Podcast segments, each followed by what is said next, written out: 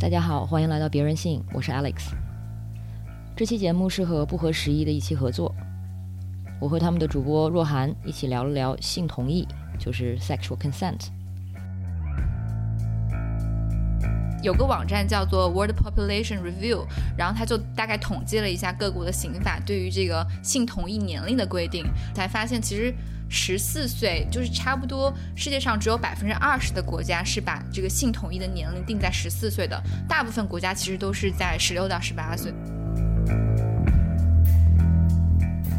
所以好像很多男孩他们委屈的一点还在于，就是觉得你已经给到我一个信号了，给到我绿灯了，那我就要冲刺。这个绿灯就是代表一路绿灯。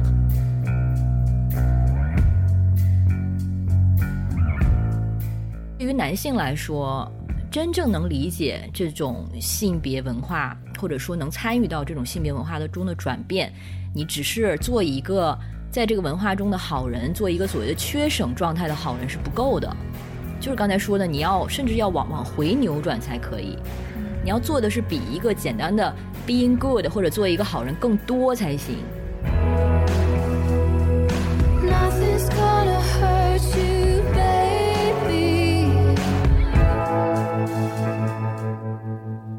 大家好，欢迎收听本期的不合时宜，我是主播若涵。今天跟我一起录制的是我们不合时宜的老朋友 Alex，Alex 同时也是别的女孩的主编。Hello，大家好，我是 Alex，我的播客叫别人信，又来串门了。对对对，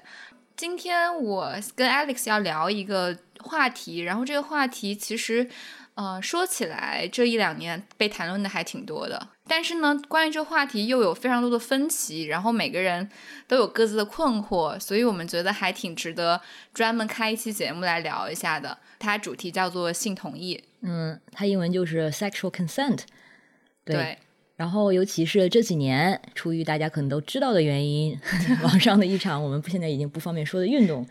然后大家对这个话题就更加的关注了。可能很多之之前，大家可能很多人都没有听过“性同意”这个词吧。嗯。然后呢，你要想一想，其实这个概念也很好理解，它其实就是一个一和零，就是一个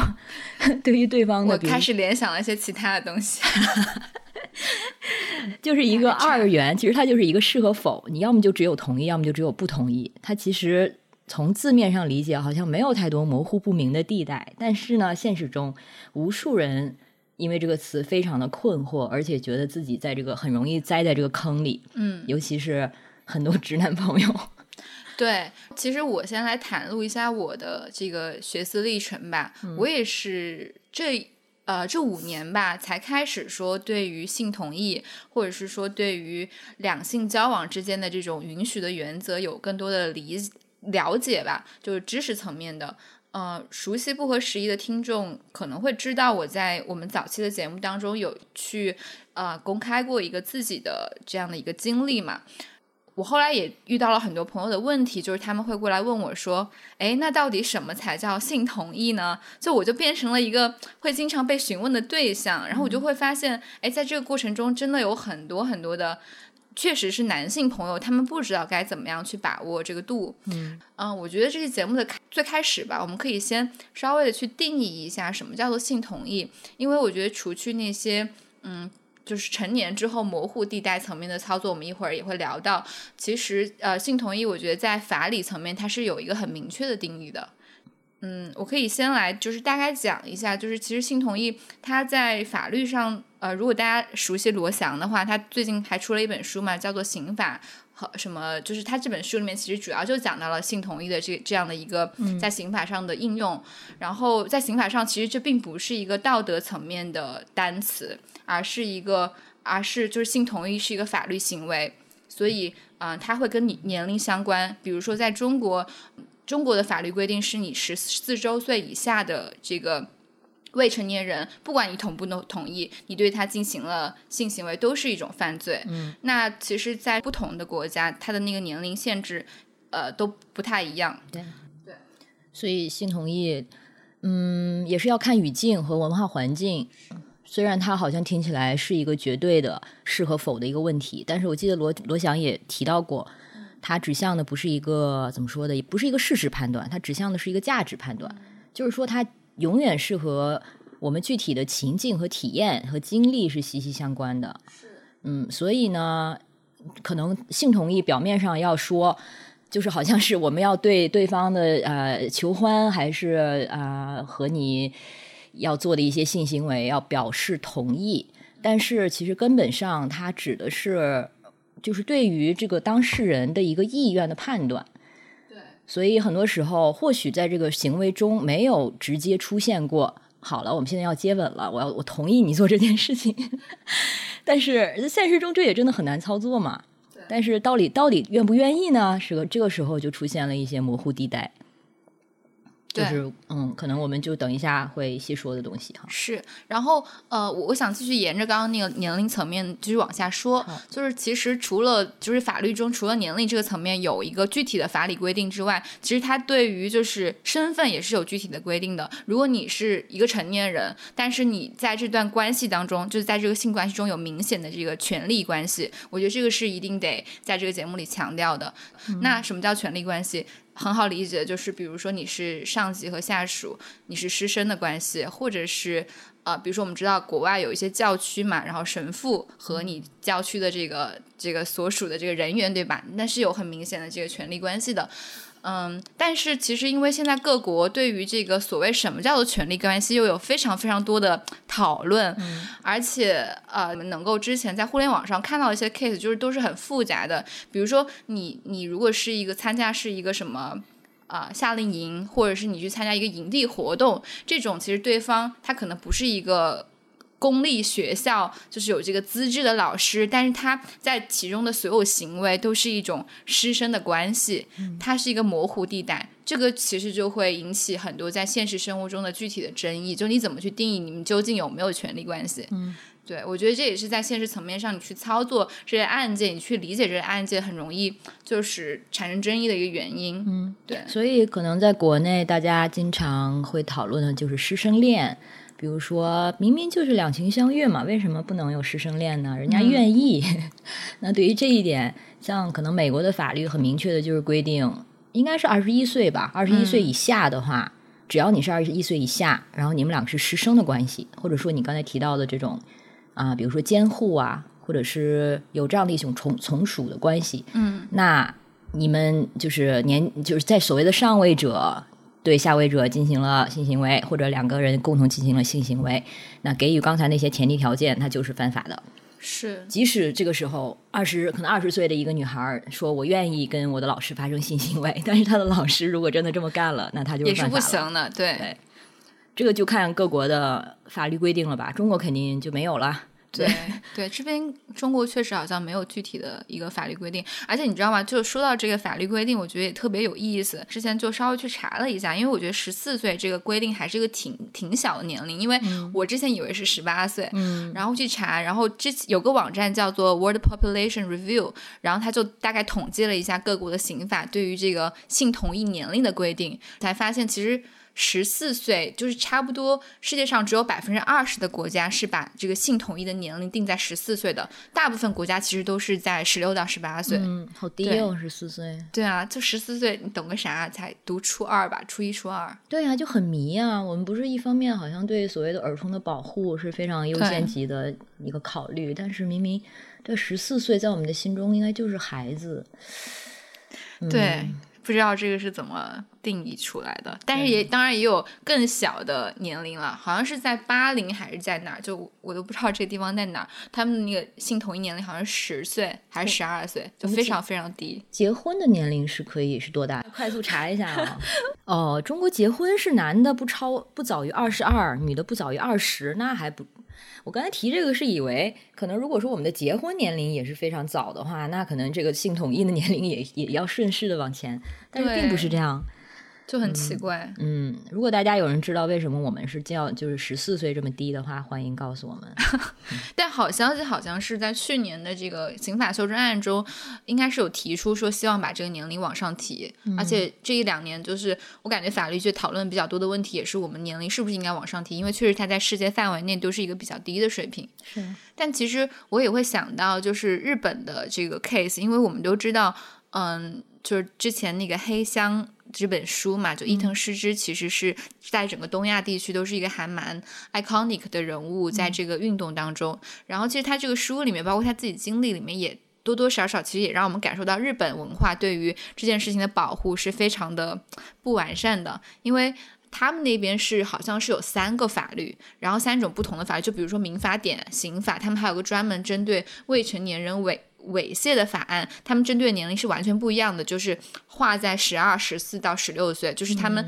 而且他们不同地区的那个实施方法也不一样，就如果你在东京或你在一个日本的小的县县市，它的那个年龄是划的完全不一样的，嗯。嗯，就会造成在操作层面上有很多的麻烦。嗯，OK，但是我记得罗翔也说过，好像就是有的国家像美国，它用的就是复合年龄，就是不是说一个年龄卡死，它会在不同的年龄上可能会有不同的具体的情况的这个考虑。然后中国好像也现在经过，就是想通过一些司法解释去完善我们十四岁的这个标准。嗯，因为十四岁的话，可能已经很多女孩已经进入青春期了，你会说。就给了对方一种啊，我不知道他是未成年人的一个一个抗辩的理由和机会。但是十二岁的话，你就很难用这样的理由了吧？所以我们有的时候也会好像有十二岁啊什么的，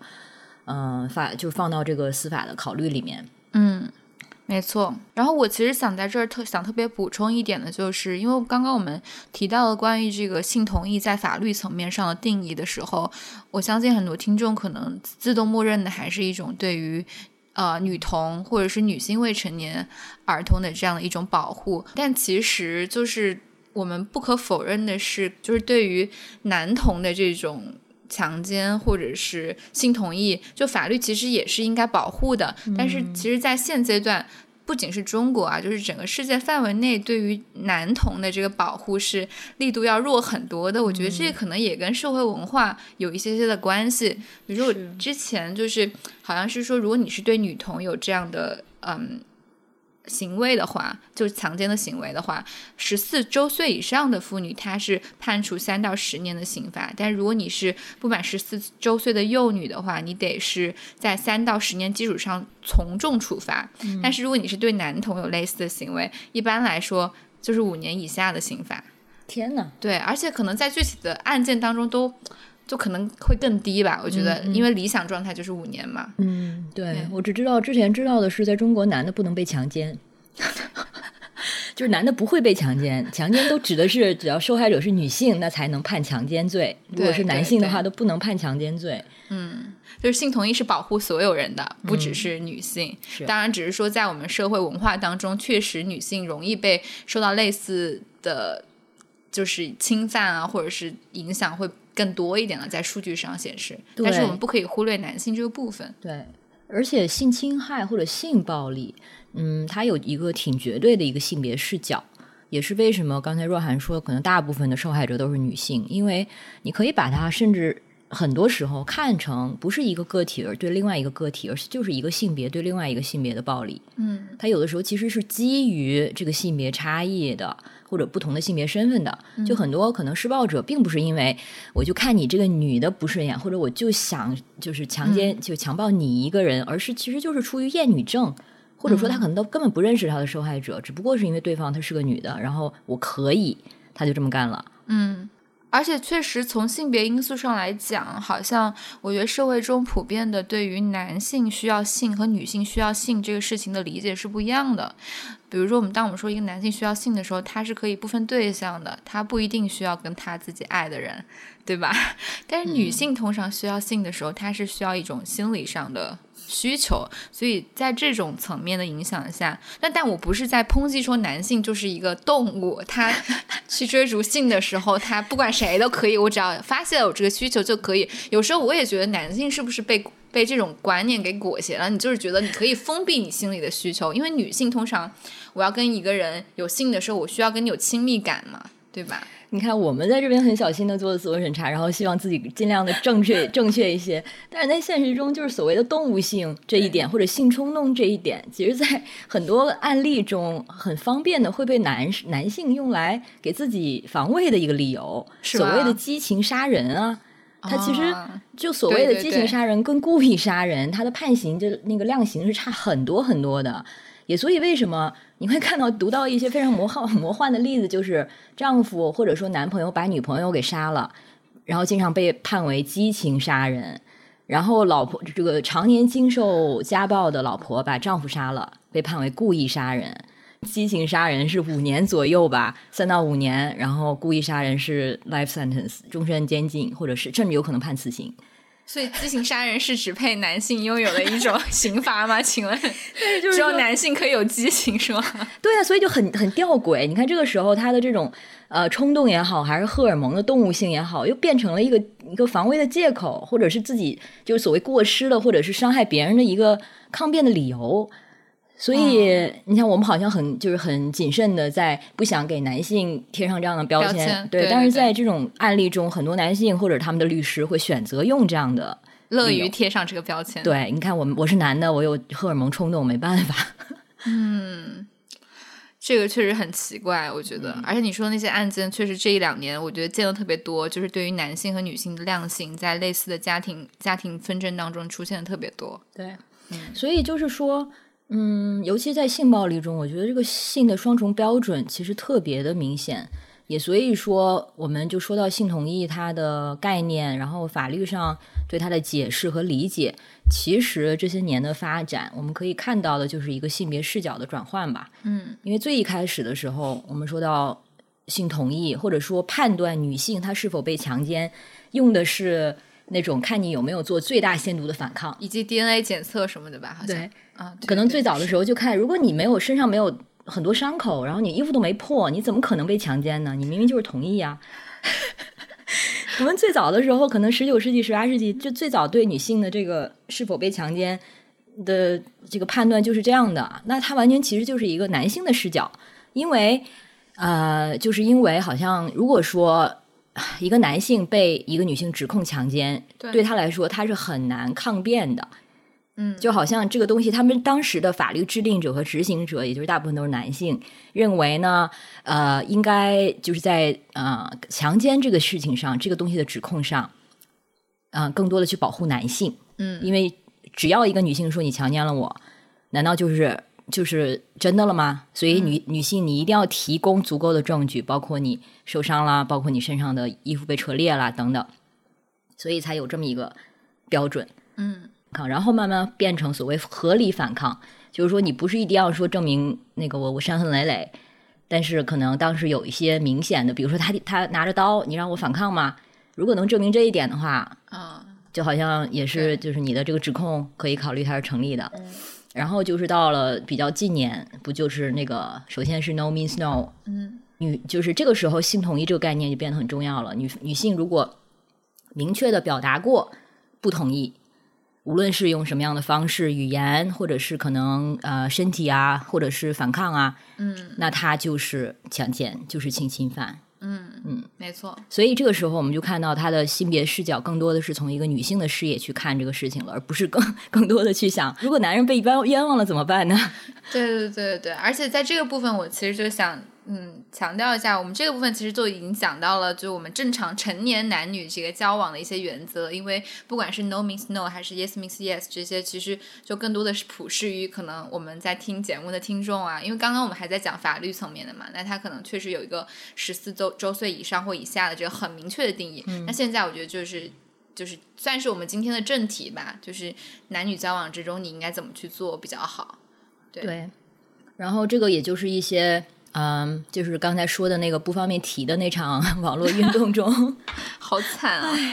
很多嗯，感觉风声鹤唳，或者是感觉有点自己有点危险，或者说对自己的行为产生重新的理解和自查的一些男性，可能会觉得不明白的地方，就是说，就是因为我们刚才说对性同意的这个标准和判断，其实的确发生了变化。嗯，那说到这个 no means no 的时候，其实也就不是说听起来那么简单。因为我们尤其我们的文化里，不经常有一种就是 no，它可能就是挑逗呢，它可能就是半推半就呢。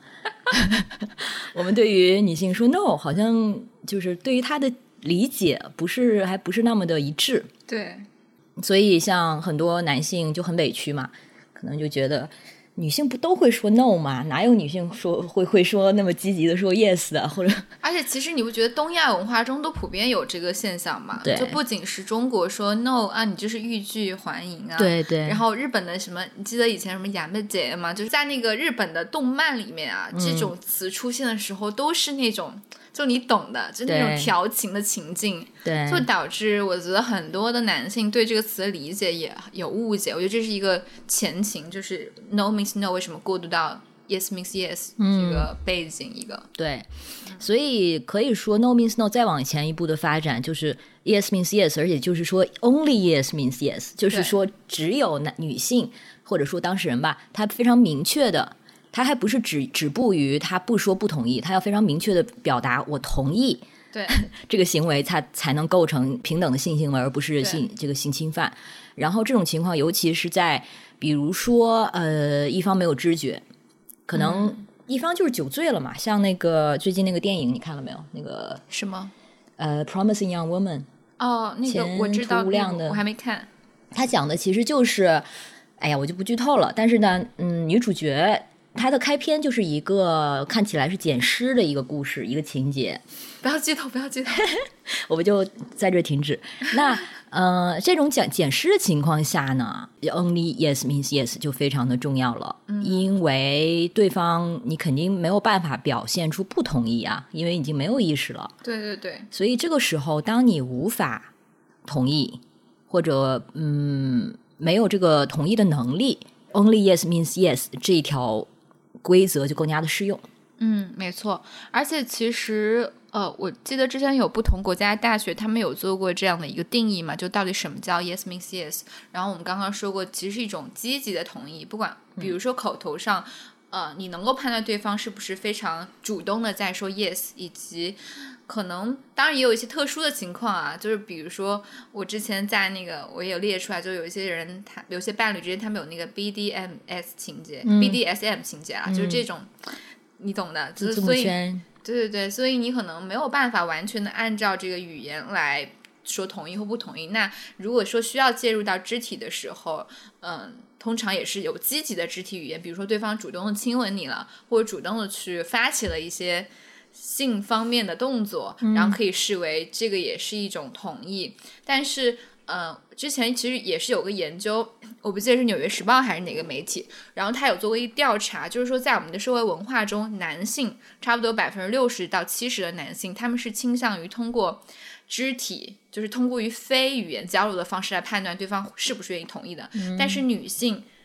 只有百分之十会用肢体语言来判断男性是不是愿意跟他。发生性行为，我觉得这个研究非常有趣，就是是说女性对男性的判断、性意愿的判断是通过对方的肢体动作、对方的言语，而不是肢体动作。但是男性通常都是通过肢体动作来判断。哦，明白。所以其实这种两性之间对于性同意的这个呃。不同的倾向就本身就会造成混乱，所以我觉得现在有一些学界吧，或者是说一些呃做这种防治就是性侵犯也好的这种机构，他们会倾向于认为说，你获得对方口头上的 yes 是一个更。更更好的办法就是最佳的办法，是对。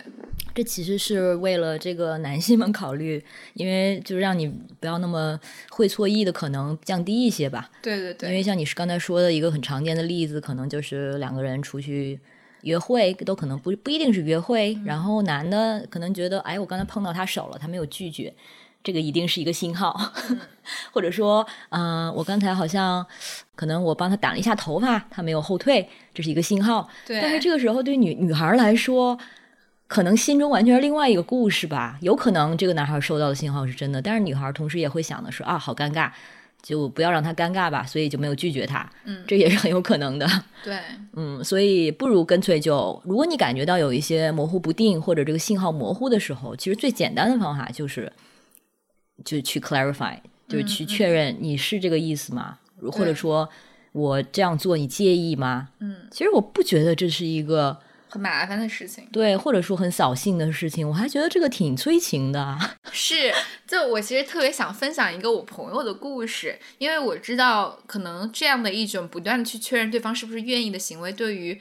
在中文语境下的很多人来说都是很陌生的，因为我们以前从来没这么干过。然后我们在影视作品当中，尤其是中国的一些影视作品，你看琼瑶剧那种，就是直接就壁咚上来了。人家壁咚之前也不会问一下，我可以壁咚你吗？所以我觉得这个对于。很多的听众来说可能有点点陌生，但我特别想分享一个故事，就是我有一个朋友，他之前有个 date 经历，他在当他当时他在美国，然后呢，他当时就跟我说，他跟一个男生就是见面了很多次，男生也来他家很多次，但是就他们从来没有过肢体接触。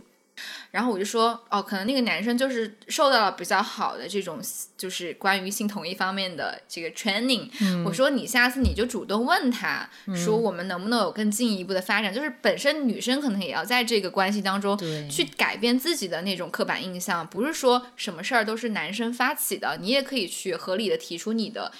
疑问、诉求或者是想法。对。然后后来果然就是跟我。们猜一开始猜，因为他很苦恼，他来问我说：“这个男生是不是对我没有什么意思？”我说：“可能他就是比较 gentleman，他就是对这个东西的意识非常非常的好。”然后后来他就可能就是试着更主动的去发起了一些，比如说主动靠在对方的肩膀上这样子的行为嘛。然后那男生在进行所有的步骤的时候都非常的谨慎，都会问他说：“我现在可以牵你的手吗？我现在可以。”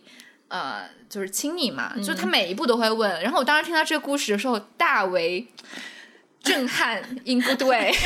就我觉得非常的好。然后我朋友，我就说，我问我朋友你的体验怎么样？他说感觉特别特别好，特别特别被尊重。他可能也并不是那么习惯这样一种被对待的方式，但他后来回想起来，他觉得非常非常的被尊重。而且虽然他们后来也只是 date 的关系，没有在一起，但是。他每每跟我提起这段关系的时候，他最为称道的就是这个男生的这个意识非常非常的好，所以我觉得觉得在这里也是就是只能我们只能从女性的角度吧，就是去告诉。听众，其实这是一个很好的行为，而且是非常为你加分的一个行为。对呀，不要嫌烦，不要觉得这很会扫兴，我觉得是一个误区。对，而且就是我记得前几年就刚开始出现 yes means yes 或者 only yes means yes 的时候，就很多人在网上调侃，当时是主要是上英英英文网络世界，就反正很多漫画讽刺女权主义者说，呃，基本上就是床上某每一个动作都要大声的喊出 yes 才能进行。我觉得其实这也挺好笑的，然后因为你的确可能会想到一些很滑稽的画面，比如说 两人在街上可能去看了个电影，然后男生可能嗯，比如说牵了一下女生的手，或者偷亲了她一下，然后马上就被告上了法庭。就是这种的话，的确是有一点过度，但是在现实中，其实这种只是想象啊，在现实中哪有真的就真有发生的事例吗？然后他们可能就是这种漫画想表达的，就是说 “only yes means yes” 有点太矫枉过正了。但是我是觉得，其实就和我们呃那个不能言说的那场活动、那场运动一样，因为我们现在所在的就是这个性别文化，或者说这个性文化，它其实就是一个，它说白了就是有一个所谓强奸文化在里面。之所以说它是文化，就是因为。就它是整个的一个体系上的结构上的东西，然后如果要修正这么强大的一个东西，并不是说和风细雨的一些渗透啊，或者说我们可能就是啊修改法律，它我觉得它需要更大的一些冲击，至少它和这种呃法律上的修正什么的要同步进行。所以我是觉得这种时候，其实你稍稍稍往前再走一点，被人觉得是矫枉过正，它其实是修正这个文化的一个必经的阶段。然后，如果再往前走的时候，比如说 only yes means yes，真的在操作中、实践中出现问题的时候，我们可以再往回拉嘛？对，因为这个伤害谁了呢？其实 only yes means yes，它至少不会对啊对人造成伤害，它可能的确是对某些人来说，对于所谓的性自由感觉造成了一些干涉。那这个时候，这方面的批评的声音也很多嘛，像尤其是法国，那这方面的声音和挑战，它肯定会有。那我们就可以在一个良性的一个双方的挑战和谈啊讨论中去找一个新的平衡，嗯，然后这个平衡也可以是不停是动态的，对，这就很良性啊。是，而且我觉得很悲哀的一件事情就是，这只是一种观念上的倡导，但是当我们去看具体的 case 的时候，你会发现，哪怕这些 case 已经已经到了这些倡导的最底线，它还是没有办法在法律上获得一个合理的对待的。嗯，比如说 only yes means yes 这个里面。嗯，我们倡导的是。你必须是两个意识清醒的人嘛，然后你去说这个 yes 才有意义。如果你是醉酒的状态，或者是你本身有精神类的疾病，嗯，在医学层面上诊断你其实没有办法去合理的做出这个判断的话，那你就算说了 yes 也是完全不行的。但是我们看到很多 case，你在醉酒的情况之下，如果你没办法提提交更有效的证据，或者是说在我们现实层面中你有很明显的权利关系，在法律上也不一定会认定。对方有问题，所以就是我觉得就是因为这种现实和观念上的落差太大，所以我们其实才要在观念上希望他走得更远一点。对，而且就是法律跟观念其实并不是同一个东西，就是法律它是最基础嘛，它是所谓道德的最低最低限度。对，然后剩下的其实就是靠我们自己的道德啊或者自律啊，所以其实，在法律上。嗯，我觉得大部分地地区，包括国呃中国，虽然我们好像法律上没有这种明就明确的说，但是其实用的大部分都是不等于不这个准则，而是只有是等于是这个准则呢，或者是我们叫它 affirmative consent，中文叫啥？确定确认性同意。对，呃，就它是更多时候其实是供给大家自我。约束或者自我规范的一个准则，就是你在你的性实践中，其实用可以用这个东西来自我约束。像你说到你那个朋友他的 date，嗯，当然如果你不这样做的话呢，有一些更多的风险要需要自己承担吧，或者也需要做一些更负责的自己判自我的判断吧。嗯，而且我觉得其实在这里说这件事情，或者是我们来告诉大家什么叫性同意、离情这个概念，其实我觉得也不能从。呃，为了帮男生规避风险这个角度上去说，我觉得就是去建立一个更好的两性交往环境。嗯，我觉得女性是需要被尊重的啊。当然，我们又落入到了这个男性对女性这个当，就男性跟男性之间交往可能也是一样的，或者是。呃，女性如果是更加积极主动那一方，你当然也是要获得 yes 的。只是因为我们社会文化当中，女性还是会天然的更加的，就好像我刚刚说的那个研究一样，女性很少会通过肢体来判断，她还是会通过一些更明确的信号去去判断这件事情你是不是同意的。嗯，所以，嗯，我觉得就是希望，呃，未来的一代，或者是说。就是对这个东西有更多包容和理解的一代，会有一个更好的环境吧。嗯，你刚才说到，就是女性可能更呃倾向于用明确的信号对明明确的信号做出反应，而不是去猜测或者自以为什么。我觉得这个除了可能认知方面的差异之外，还有一层，其实就是男性会这样做。嗯，很多时候就是因为他们可以。就是我们一开始不就提出，为什么好像性同意这个概念听起来其实很简单，就是。同意和不同意，嗯，很多时候我其实有点怀疑，在一个嗯有一点模糊不明、暧昧的一个场合，然后男性很多时候说我这个时候真的没有办法判断他是不是同意啊，但是我并不相信所有这样说的人，可能有一些人这样说是真的，但是对于另外一些人，我觉得他们与其说是无法判断对方是不是给他同意，而只是其实是因为没那么在意。他们在意的这个时候更多不是对方现在真的 OK 我这样做吗？而他在意的是我现在能不能这样做？嗯，就是我能不能得到这个女人？嗯，我现在能不能对她做我想做的事情？而是在相对比如说不犯法和看起来得体的一个情况下，慢慢的去，比如说我把手放到对方肩上，呃，对方没有没有拒绝，然后我亲了一下，反正就是这些，好像对他们来说像一个游戏一样，我一点一点一点的往前蹭，然后直到到了本垒。得分，我觉得真的对一些男孩来说，他们可能当时的思路就是，他们没脑子去想，我做这一步对方 OK，O 不 OK？我我做这一步是不是对对方的不尊重？他们脑子大部分都放在我怎么做到下一步，我怎么再往前一点儿。嗯，所以其实并有的人真的不是不知道对方是不是同意，只是没有那么在意。对，而他们又因为体力上的一些差异，他们的确是可以在肢体肢体上更加的主动的，因为反正。就对方的拒绝的，就是反正不会被打，至少不至于被你知道被殴打，但可能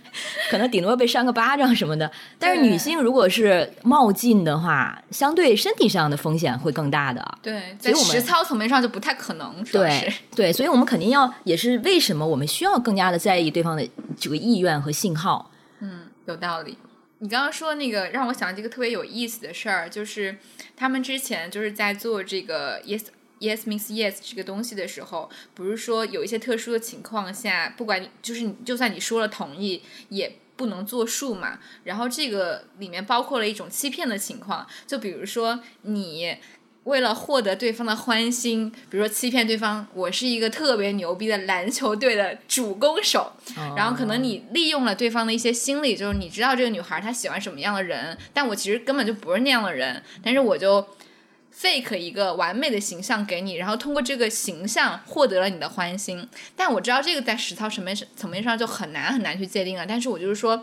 在一种最理想的情况下，其实这种。如果对方说了 yes 也是不可以的，嗯，因为你是通过欺骗的方法去获得了对方的 yes，嗯，这其实还挺有趣的，因为我当时也没有想过有这种 case 发生。哇，那样这样的话，很多的 PUA 其实都是强奸犯哎，对啊，因为他们不是要打扮成一个事业有成的人士是的 去泡妞，在中国这居然还是个产业，嗯，对，而且你刚才说的这个，其实还有一个例子，可能就是嗯、可以更细微的说明，嗯，这个 yes 和 no。它，嗯，它它的就是边界在哪里吧？就是可能大家听过那个喝茶的比喻，嗯，就是一个我记得是 BBC 还是哪里做的一个小视频，就是火柴棍小人，然后他把这个性同意比喻成啊、喝茶，也就是说，呃，你邀约到一个人家喝茶，呃，就是等于是性进行性行为嘛。然后如果说对方拒绝了，他不想喝茶，而你硬要给他灌灌茶，啊，其实就是性侵犯。即使说你觉得，哎，我只是想想请你喝茶而已，这么好的一件事，你为什么拒绝？但只要对方拒绝了，那就是冒犯了对方。嗯然后呢，还有就是说，如果对方本来已经答应了你来你家喝茶，来你家之后又改变了主意，这个时候你也不能说就强行说你已经答应我了，那这个时候我就是有正当性灌你喝茶吗？仍然没有。嗯还有就是，你连就是茶壶都已经洗干净，就是茶都已经泡上了，都已经倒倒好了，放到对方眼前了，你就是发现，咦，对方睡着了，然后这个时候，他之前一直都说的是可以啊，愿意啊，没问题啊，可是他这时候是睡着了，那这个时候你可以强灌他喝茶吗？仍然不行，因为他这个时候已经没有这个，就他已经呃不知道，嗯，不同意或者是去反抗了。嗯其实它对比的就是我们，嗯、可能在呃交往中，有的时候男生觉得说，哇，你都已经呃跟我回我家了，或者说我们看完电影是聊就聊得很很开心，然后到我家门口，我会问你说上上来喝一杯，女生答应了，对很多男孩而言就是一个足够的信号了呀。对，就是代表着今天晚上有戏了。即使是这样，或许那个女孩当时真的觉得，咦，我我想再跟你待一会儿。或许当时想的就是可以啊，我可以试试。但是他无论出于任何原因，上了楼之后，可能在你的沙发上看电影，或者他就是改变主意了。而当你脱掉上衣的时候，他就是已经说不同意了。那你没有任何立场说，那你骗我，你都已经到现在了，你没有立场去拒绝我。那女孩其实永远是有立场去拒绝你的。甚至即使是已经到了床上，已经开始亲吻啊，或者有很多亲密接触了，对，然后女女孩无论出于想进行下一步，没错，无论是出于任何原因，这个时候叫停了，或者说有反抗，或者不不不要了，那你就要停下来，否则的话就是强奸。是所以好像很多男孩总觉得，就是他们委屈的一点还在于，就是觉得你已经给到我一个信号了，给到我绿灯了，那我就要冲刺。这个绿灯就是代表一路绿灯，好像对他而言，后面的这个一切的这个，它其实是一个过程，但是对他来来来来讲，好像就是一个行为。但其实，在这个过程中，是随时都可能发生发生变化，也可能你也要尊重这种变化的意愿。嗯，而且我觉得这个事情之所以对于很多男性而言会觉得哇怎么这么麻烦呀，或者是 说他们会找借口说，哎，我也不知道什么信号。其实我觉得跟男性受到的这个社会规训也有也有关系嘛。比如说，呃，很多男性之间聊天的内容会是你没有搞定那个女孩儿，嗯然后如果你没搞定，你都带她回家了，你还没发生点事儿，你不行，他会把这个挂钩起来。所以我觉得男性。当然我，我这个不是给他们找 excuse 啊，但是我觉得这种 peer pressure 在某种某种程度上就形成了一种说，你既然给我开了一盏绿灯，我就要一路冲到底，否则我面子上挂不住。没错，对，经常有那种场景，就是嗯，可能一男孩和女孩初次交往、初步交往，然后一群朋友吃饭，然后吃完饭之后，男孩和女孩单独去干点什么了，然后走的时候，他的哥们们会拍拍他的肩膀，然后做出一些嗯 窃笑或者说玩味的笑容。对，然后好像给他一些赞许。我觉得这个每当遇到这种时候，我就想说，这 好像也不能说是罪大恶极，肯定都是善意的。嗯，但是还会会让人觉得有点不舒服，就好像是他游戏玩赢了一局，或者说是成功捕猎了那种感觉。对对对，嗯，然后就让这个中间的，如果我是那个女孩的话，我可能其实比挺喜欢这个男孩的，但如果我捕捉到了这个画面，看到他的男性友人们是这样的反应，我可能当即就决定啊，我没胃口了。对，嗯但是其实说实话，我觉得回顾我的成长历程，我觉得在我十八岁之前，我经历的校园文化也好，或者是我身边的不管男生还是女生吧，嗯，都是在这样的一种氛围下成长起来的。就是男性是被鼓励这么样去互相调侃、互相说的，女性女性当然会有不适的时候，但是大家也就默认说。哦，他们就是会这样，男生之间就是这样的。嗯你不能大声的提出反抗，你不能骂他们，你甚至应该觉得，哎，就说明你还是有魅有魅力的呀。我我觉得这是一种，嗯、这是另外一个话题了，就是一种我们在成长过程中性教育非常缺失的一种表现。我记得，我不知道你在读书的时候，你有没有上过性教育课？反正我当时上性教育课的时候，我们当时是已经有性教育课了，嗯然后。但是性教育课的内容就完完全全是非常功能性的，就是他告诉你一下男生有哪些器官，女生有哪些器官，然后女生会来月经什么，就甚至都没有深入到说你要怎么用避孕套去保护自己，然后。嗯，就很多的，我觉得性知识是到自己成年之后，自己慢慢的通过各种非官方的渠道获取的。嗯，还有栽跟头。对，就更不更更不用说性同意这样的概念，是我这几年因为自己的经历，因为身边朋友的经历，才去努力的学习，才有这个意识上的更多的觉醒。所以我是觉得，嗯，这个真的是也是我们的一种教育上的缺失吧。但是好消息就是，我知道，嗯，之前去年的那个。有那个联合国做过一个那个防防治妇女暴力的一个大会嘛，然后当时有一个北师大的，就北师大在这方面做了一些儿童的性教育读本，嗯，然后他们会把这个性同意的概念引入到这个读本中去，我觉得是一件非常非常好的事情。嗯嗯，是李文丽老师的那个吗？对对对对，对，对我刚才其实同意你说的。对于男孩来说，他们很多时候其实，嗯，你说难听点儿，他是这个文化的帮凶，但是他其实也是中间的一个受害者吧。因为就是男性的气质的培养和这种对女性的物化的这种文化是特别深层的绑定的。就好像你要是够爷们儿，你就一定是就那种所谓的 locker room talk 那种啊、男男男孩之间的，就你说的这种对女孩的谈论的时候，基本上就是非常赤裸裸的，想上吗？想上什么这种，然后会交换，而且会交换这种，反正就是对女女性挺 unapologetically 的毫不 不知羞耻的一种物化的谈论。嗯，而且我是知道我身边的一些我其实觉得挺好的人，一些男性，他们自己就是只有男性的环境下，他们也是会这样谈论女性的，所以都不是说一个男的你长成好人就可以了，或者说对于男性来说，真正能理解这种性别文化，或者说能参与到这种性别文化的中的转变，你只是做一个在这个文化中的好人，做一个所谓的缺省状态的好人是不够的。就是刚才说的，你要甚至要往往回扭转才可以。嗯，你要做的是比一个简单的 being good 或者做一个好人更多才行。嗯因为只是做一个好人的话，你顶多就是你去不去伤害，有意识去伤害其他女性。嗯，但是你可能同时对这就是从文化层面上，这个文化对女性的伤害其实并没有足够的了解，然后也不能去促进它的变动。嗯所以必须是做的更多，才可能不成为共谋吧。嗯，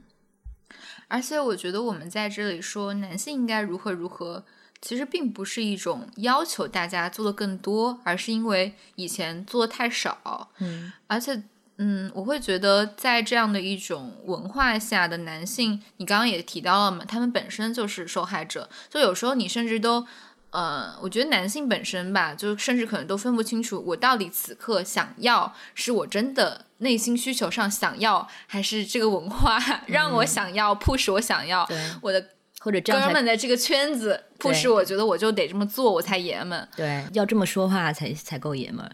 对，所以有时候我觉得放弃这种男性气质本身也是一种对自己的解放。嗯，对，但是他对他们来说也是一种放逐吧，就是还是那个前程似锦的那个女孩儿，嗯，就是呃，在不剧透的情况下提到她中间的一个主题，就是男性真是太容易就是出于你你说的这种 peer pressure，或者是兄弟之间的这种影响，成为一个施暴者的，而且在在他他自己都不知道这个事情是怎么发生的，他就会就跟他的自我认知认识会有强大的冲突和不调。因为他觉得我这么一个这个执礼守法、尊重女性的年轻好青年，怎么会干这样的事情呢？但是他就干了。嗯嗯，所以就是这个文化整体的这种胁迫性，其实是需要很很强的有意识的对抗的。如果我们没有意识，只是随着他的参与他的话，其实就很容易嗯成为共谋。嗯那尤其是说现在的这个文化的变化，比如说对于性同意，我刚才我们刚才说的这些边界的变化。对于个体的男性来说，也应该会有冲击，因为可能有一些行为在之前，其实他们的理解中或者大众的理解中，它其实就是就是求欢不成，就可能就是一个行为失序吧，一个所谓的交往的行为的失序。嗯，但是在现在，他可能再重新的解读，他可能就可能就是犯罪了。对，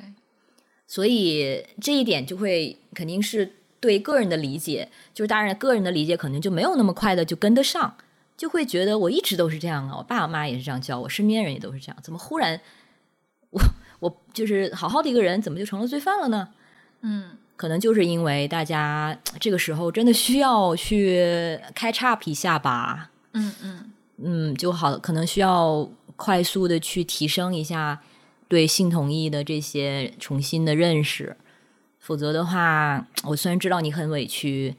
但是也 帮不到帮不到你了。对对，我觉得就是我们也可以大概的去说一说，从个人到机构层面可以做哪些事情。然后我自己其实特别想分享一个我前公司的一个，就关于防治这个性骚扰也好，还是性侵犯也好的一个一个 training。因为我当时觉得他们做的挺好的，因为我之前在。Apple 嘛，然后，嗯，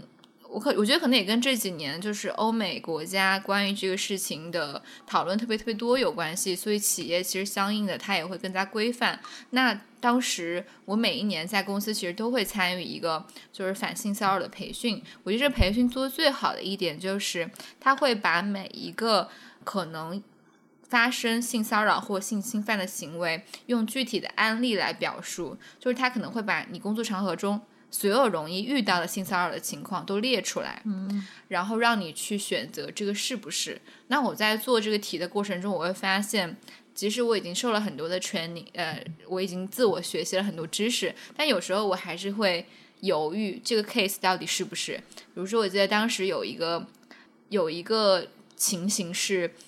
你来上班，然后穿了一条很好看的裙子，然后你的同事说：“哦，你今天穿的好美啊。”但是你其实内心是并不想被他去评价你的外貌的，在这种 case 下，其实也是一种性骚扰。还有就是，嗯，比如说一开始你约一个人出去吃饭，他跟你去了，但是呢，你之后又不断的给他发信息，但是对方表示说我不想再收到你的信息，那这种情况其实也是性骚扰。所以我就觉得去把这些很模糊的这些情境列出来作为案例，然后。展示给你的员工也好，或者是你学校的学生也好，是一种很好的帮助。因为我知道，当你去说宽泛的概念的时候，那很多人是还是会模糊，会觉得说，那到底我到底应该怎么做啊？那这个情况到底是不是？因为你在不同的机构，你在不同的情境当中，可能无法遇到一模一样的案例。就所以，我觉得更重要的就是你去把这些真的很容易让大家。呃，会错意或者是容易犯错的这种情境提炼出来去做这种 training，而且这种 training 可能确实是要高于我们我们 general 的这个社会意识的，就是只有高于它，你在 training 的时候高于它，你在实践中才能做到一个嗯。average 的水平吧？可能对。对，这个的确具体到例子中，有的时候真的是要嗯，看情形，因为你刚才说不想被这个人赞美，我今天穿的很美。但如果是换一个人的话，你可能就想了呢。对对对对，所以这个关键还是在于你需要表达，就是你自己不想的时候，我觉得其实他会不会漏了一节，就是你需要向对方表达，就是对方这个赞美本身是没有问题的。对对对。但是如果嗯，可能你在表达之后，或者说你很冷淡的就说好吧，谢谢，呃。然后他第二天又赞美你，这种其实就公平一点的说，应该是有一个明明确的拒绝的信号，嗯，跟对方说，你可不可以不要再评价我的外貌了？对对对，然后这样做了之后，如果对方还是有。做重复的动作，那的确就是骚扰了。对，我觉得可以稍微补充一下这个情境啊，就是可能大家会觉得，怎么我连赞美都不行了？但其实并不是这样子的，就是嗯，可能更具体的情境是我我也遇到过类似的情况，就有一天，比如你穿一个裙子，然后对方他可能不是说，或者是他的那个语气让你觉得有一点。猥琐就是啊，你今天穿这个裙子身材好好，但是 就是你懂的那种感觉。如果对方的那个语气、眼神不对的话，你是会感觉到冒犯的。嗯。嗯，但这个你又很难去说谁谁这样赞美你开心，比如说 Alex 这样赞美我，我肯定开心啊。但是有些人的那个眼神和那个语气，你肯定是不开心的。所以这种情况下，你你是要表达你的不爽的，就是我我不希望你这样评价我，然后或者是我觉得不舒服。然后那他第二天还这么做的话，那就是构成了一种性骚扰。对。所以刚才我们其实说到 yes only yes means yes 的时候，我们你也提到说女孩其实我觉得我们需要自己提升的，也就是什么时候是 yes，什么时候是 no，对这个信号表达的也要更加的明确一点。对，所以我们一方面就是说男孩好像总觉得说 no 的时候是欲拒还迎，但是我们也要先建立起。让对方至少知道，对我而言，我的 no 不是欲拒还迎，我想要会直接说，我会主动的，而不是被动的等着你来。可能让对方接收到这样的信息，嗯嗯，这样的话也是让自己嗯的立场更加的稳固，或者是更啊合理一些。所以回到这种情况，就是如果说真的是，就比如今天我今天穿的这件衣服，因为它开叉很大。听众不禁想看图，我觉得这件衣服特别好看。你刚刚想想夸进来，谢谢。然后因为它又很舒服嘛，但是它里面必须要穿一条内裤。虽然它是一条长裙，但是它因为开叉开的很高，所以我如果就有不同的情境下，可能会呃，比如说被基佬朋友多看两眼，就完全不会觉得怎么样。但是如果如果有的时候碰到与直男朋友，甚至听起来一样的。评价可能我的反应就会不一样，是对，所以这个时候大家可能又会觉得真是不公平。那解决这个问题呢，就是需要我们明确的去表态，否则的话，我们也的确没有办法期待对方就知道我们现在心里好像并不 appreciate，并不希望得到这个赞美。对对对，嗯，刚刚因为一直在说男性的社会规训嘛，我觉得这里就可以说到女生也是也被规训嘛，只是我们。刚刚讲的比较少，但是确实女性就是在各种情境当中都不太好意思说 no，因为觉得会扫兴啊，或者是说，哎呀，我作为一个女孩是不是不应该就是这么的 aggressive 啊？但是其实不是的，我觉得，呃，这样的一种观念的倡导本身也是要求男性和女性共同的去转变原有的这样的一个社会。社会角色或社会观念吧。嗯嗯，当然我可能也觉得真的要看情境啊。我自对自己的要求是这样的。对对。但是这个时候又有这个权力差的问题。你的老板夸你说你今天穿的很好看，然后 这个时候你你在想说你你可以跟他说，请你以后不要再夸我了。这个这个互动当时对啊，在当时那个情境看来，就会让人觉得。尤其是中国的社交文化上来，就让人觉得太你不知好歹。对呀，对，就好像女方是完全没有正当性的一方。是，所以有的时候女孩说 no 的这个成本真的很高。对对对，啊，尤其是像一些国企，我想象一下，哇，不要说啊男老板了，就是男同事跟你进行了这样的一句赞美，即使你非常教科书式的说，请你以后不要再夸赞我的或者评论我的外形，男同事的反应都是说。就神经病吧。对，而且确实在那种非常的在意这个职场文化的这样的环境当中，可能你也会觉得自己是不是以后在这个职场中变成了一个很难搞的人。你你也怕，你也怕影响你自己的这个人际关系。所以确实，我们刚刚说的都是一种最理想的情况。我们知道，在实践当中一定会有难言之隐，然后会有这种难于开口的时候。嗯，所以还是得就像你说的，双方一方面女孩可能更有这种自觉和自查，然后另外一方面就真的是请 男男男性嗯听众们，或许可以稍微对自己的一些表达也有一些自省呢。嗯，可能更多的就是想的是，不是哇，我夸了你，你应该开心，而是想一想，对方或许也有拥有不开心的权利，对不对？对。然后你说这句话，会不会让对方会觉得你有企图？但是这个，我觉得把握的尺度把握的好的人，肯定也是有的吧。而且我觉得交往过程中，其实遵循一种真诚交往的原则就好了，倒不是说男性就不应该夸女性了。我觉得夸赞是个非常美好的事情。是呀。但是你的夸赞是用什么方法？你是不是真的发自内心的去欣赏他的某个点？我觉得这个对方是能感受到的，这个情谊是能传递到的。跟你是不是只是想调侃一下，或是你是不是只是从性的层面上观察到了？哇，这个女的今天穿的好露，就我就想去。调侃一下，还是你就真诚的想说他最近精神状态很好、很美，或者别的方面的，或者纯粹就觉得对你这件衣服好看。对我觉得你的表达方式，你你内心是怎么想的，跟你的表达方式连接在一起的，然后可以传递到对方那儿的。没错，其实说起来好像很复杂，但是其实又很简单，因为它的原则和根本其实就是对对方的尊重。如果在说一句话的时候，你是出自对对方的尊重，不不不是出于一些比如说想占有，或者说一些其他的企图，它是自然，我觉得会表达传达出来的。嗯，而大部分男性，我其实相信他们对于一个社交环境中这些信号啊，是其实是有足够的敏感度的。我是觉得很多人说，哎呀，可是我这个时候该怎么办？我是我只是想说，你如果这个时候真的不知道怎么办，那也真的。有点可怜，因为我相信，其实它真的不是一个多难的考题。我想到一个笑话，就是他们说男的那么会察言观色老板的脸色，怎么会不能把这个情商用在女性朋友身上呢，或者是自己的伴侣身上呢？Exactly。对。不过说到这个稍稍微有点跑题啊，因为我最近在读一本书，叫那个啊，biased，就是偏见，就是美国的一位心理学家，他是就种族问题。做的研究，然后他会发现，其实我们的一些偏见真的是会真实影响我们的认知。嗯，当比如说我们对于白人和对黑人的态度就是不一样，然后这些已有的偏见，它会直接影响到，比如说我们对白黑人的脸部的识别能力更低。嗯嗯，尤其对于白人来说，他们对于自己就是同肤色的人，给他十张不同的人照片，他能看得出来。OK，而给他看十张黑人的照片，他可能分不出这是几个人。嗯啊，所以他真的是会影响到就是脑部活动的。所以呢，应用到性别上，当一些男性他可能就长期不习惯把女性看作和自己的，比如说自己或者自己的男同事或者自己的男老板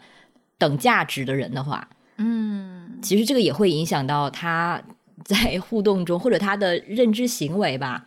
他可能平时一跟男老板能做到的事情，到了女同事这边就不会了。只是一个猜测啊，但是就是这就是说，我们的这个心理活动中间这个呃脑部的活动，还有就是跟我们的认知的偏差，反正这些关系其实都挺复杂的。也所以我认为，为什么偏见它这个非常的根深蒂固，而难以去就必须要有意识的去抗抗衡，才有可能发生扭转。而不是说我就顺着它，嗯嗯，然后我觉得可以说回刚才我们那个具体的这些情境，因为还有一些情境，就比如说权力的关系，说到了吧，这可能的确是现在看来最难解的一道题。但是还有一种情境，哎，因为我我记得听过一个女性说过这样一句话，就是她说她微博下面的评论很多都是很多爱她的男粉丝。然后他的反应是，就是，可你这么丑，你怎么配？OK。然后呢，我们当时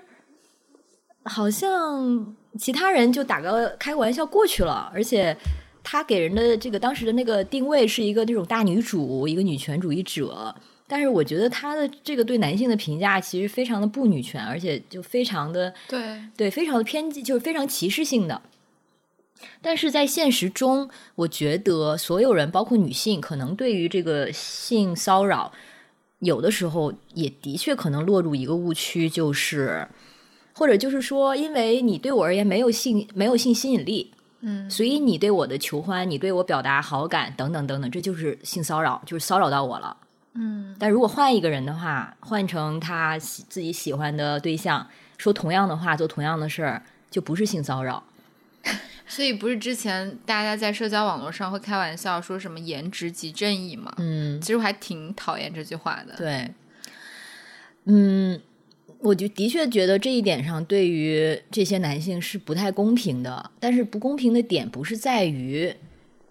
女女性就没有因为你丑而拒绝你的权利，嗯而是在于你的确有求欢和表达好感的权利，但是如果对方已经拒绝了你，不管他出于什么原因，他可能就是出于自己对外貌的偏见，那他这也没办法，但的确是他的权利。但是如果对方已经明确表达了拒绝，你还在不停的做，那就是骚扰了。对，但是对于比如说我提到的这位女性，我觉得她的话不公平，就是在于对方本来做这种表达是没有问题的。嗯就对方作为你的粉丝，无论他长得怎么样，丑不丑，他可以说这样的话呀，他有权，他完全有权利。这个这这种表达本身不值得你这样的刻薄的评价。嗯嗯，除非他在这个评论下面表述了说你这样让我很不舒服，对然后对方还狂轰乱乱炸他的各种社交网络，那可能就是构成了骚扰。但他基什么都没有表述，他享受着粉丝给他带来的流量、他的关注，但是一方面他又在另外一边去说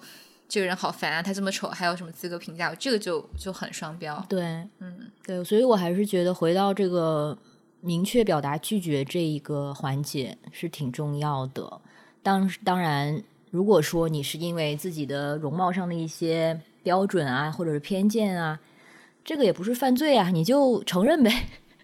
如果我们就这的确是一个因素啊，同样的人换一个人说同样的话，你可能就就很开心呢。就会得到一个 yes 的回答嘛，不就是？对，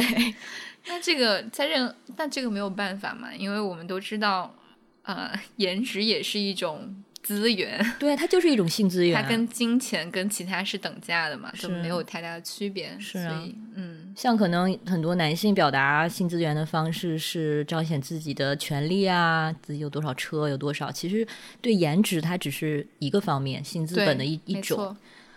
嗯，还有就是可能有的人是因为，就比如说一个女性，一个比较保守的女性，中国女性，虽然这样有点地图炮了，然后碰到一个意大利人，然后意大利人上来第一次面就要吻你的双颊，然后可能还拉住你的手，说了几句话，就觉得哇，你的双眼太迷人了，就直接跟你做这样的表达。嗯，这个虽然太刻板印象了啊，但是我觉得大家应该能想象这个画面。然后这个女性就觉得哇，你这个流氓，你是性骚扰我。但是对于这个意大利人来说，他可能就觉得我好无辜啊。这是我文化的一部分。对，所以这个文化上的差异，我觉得也需要考虑在内。就是，嗯，我们不能用自己的文化去就语言去就完全去理解对方嘛。可能对方跟你的背景啊等等，呃，的确有不同。然后，所以还是回到一个对对方的理解和尊重。如果你觉得，哎，对对，对方好像看起来他是不是这个性方面有是比较保守的，或者是对这方面是比较严肃的，嗯那你就不要用自己的那个十分的常态，就往回就是用五对对对分吧。是，而且我相信，如果这是最后成为一个共识，或者是我们未来所有男就两性交往之间的一个共识的话，那对方可能也会相应的去尊重你的文化，就大家就彼此尊重嘛。当然我，我就是 Alex 刚刚说的那种，就是出于文化背景的不同，然后具体情境的不同，我们会有各种微调的在实践的层面。嗯，嗯对。但是这一点可能就，我记得也是上次我们聊开放关系的时候，哦，对，对我们聊到一个点，就是有一些男性他会以这个为理由去胁迫女性，就是说你居然这么的保守，哦，我连做这个你都会觉得受冒犯，这也很不 OK。哦，这不是 PUA 吗？对呀、就是呀、所以他其实，嗯，对，就是还是回到说，为什么这样子不 OK？就是说，他其实没有真正在尊重，就 Where you come from，你的立场是什么？然后他还反倒说你应该如何如何，就是把自己的很这个本位的立场应用在你的情况下，告诉你说你要达到他的那所谓的开放级，那才叫什么足够是一个足够进步的女性年轻女性。对，这种情况也是有的啊。是这种还挺常见的，而且，嗯，我觉得这个本身，我记得我们上次聊的这种 case 当中，其实更多的是一些已经获得了一些社会资源，可能你们并没有权利关系哈，但是其实，在社会阶层上是有一些区分的，比如说你是一个已经混迹于这个啊、知识界也好，或者学术界也好，呃，更多年的人，然后你对一个年轻的。刚毕业的女大学生，或者是个一个年轻的女孩儿，她对知识有向往的女孩，你其实就是有资源上的优势的呀。虽然你去说你可能你们没有什么权利关系，你们就是在一个酒局或一个朋友 party 上认识的朋友，嗯，但是很多人会用这种知识作为一种资源去说，哦，你不够自由，不够开放，不够进步。对啊，我们自由左派都是这样干的。对，骗谁呀、就这真的这种情况的话，女孩就真的不要不要被他洗脑，尤其是我觉得可能当一些人把就是亲密关系或者这些亲密动作上升到一个，可能有两种吧，一种可能就告诉你说，哎，没事没事，就睡一下嘛，这有什么的？我们这些人就对这些都是你知道不当什么的。然后另外一种呢，可能就上升到很意识形态，告诉你说，你要你你要够前卫、够 open 或者够 liberal，你这都做不了吧？只是睡睡一下觉嘛，可能会有这种两两种，一种一种上一种下，都是一种洗脑。对你这个时候，女孩如果觉得这个事情我就不想干，你不要因为对方说这件事没什么，而或者是对方说这件事情很高尚，而就改变自己的心意。就对方没有权利告诉你你应该去怎么感受这个行为。对，嗯，他如果帮你决定了，他有什么权利帮你决定这件事儿没什么，或者这件事情很伟大？对，而且我觉得往大了说，你够不够自由，也不是这个人来定义的呀。对，如果一个人他因为你拒绝了跟他做他想做的行为，他就从此不理你，或者是你们就没有办法开展其他的友情也好，或者是别的关系也好，那这种人本来也不值得深交。嗯，哪怕你就是喜欢这个人，但你在这现阶段你就是不想跟他发生这个关系，然后对方因为你的拒绝或 say no 就不理你了，你会觉得有些人可能会觉得啊，那我是不是失去了一段可能开展的感情？但本身这样的人就不值得你带回家，或者是不值得你跟他有一段 relationship 没？错，嗯，真的不要觉得自己不配啥的，就是在就是性这个是关于一个女性的性自主权的问题。嗯男性真的是，我觉得他就一个试金石吧。无论你觉得这个人他可能学识上多么渊博，道德上多么的高尚，他如果这件事情他做不到的话，绝对是有内在非常不 OK 的地方。我现在跟 Alex 就是互相疯狂交换眼神加点头。嗯，我们最后要不要？但我觉得总结又特别像在讲课，就是 我们讲了这么多，最后来总结一下。我觉得要不就结个尾之类的。对啊，我觉得挺好的，就是两点吧。嗯，我以为你说对啊，确实很像讲课，结果你开始对我来总结两点。不是，因为还有一句话，因为也是罗翔说的，我觉得嗯就关于性同意，真是罗翔做了非常多深入浅出的工工作，非常值得大家更多的去了解。而且他说过一句话，就是说，呃，关于我们刚才说的这种默认的这样的一些文化、性别文化，呃，比如男性对于女孩儿做什么是同意的这些错误的理解或者是误解，比如说说不不代表不，而是代表半推半就。等等，如果说你还这么觉得的话，那你就要为这种偏见付出代价。这句话让我印象很深。嗯，然后第二点其实就是我们刚才说到的，就是两性关系它或者在性同意上说白了，其实也没那么难，就是尊重，嗯真正理解对方要的什么，不要的是什么，嗯或者说澄清、询问对方不想要什么。然后刚刚 Alex 说到罗翔，就反正就特别推荐大家去看他的那本书，叫做《刑法中的同意制度：从性侵犯罪谈起》。其实这个书里面的内容就是回到了我们今天在播客开始的时候讲到第一个部分，就是在法律层面，就首先我们要明确性同意它不是一个。它首先不是一个道德概念，而是一个法律概念。法律中对它是有明确的界定的，比如说中国是十四周岁以下，不管怎么样，你都没有说同意的这个能力。然后还有一种情形，就我们刚刚说的权利关系。然后再回到，它是先是法律概念，然后再回到道德概念。道德概念也就是我们后来又花了很长时间篇幅去理清的，说呃会有哪些情境啊，然后在很多复杂 case 当中我们应该怎么做。对，这个你刚刚已经总结的很好了。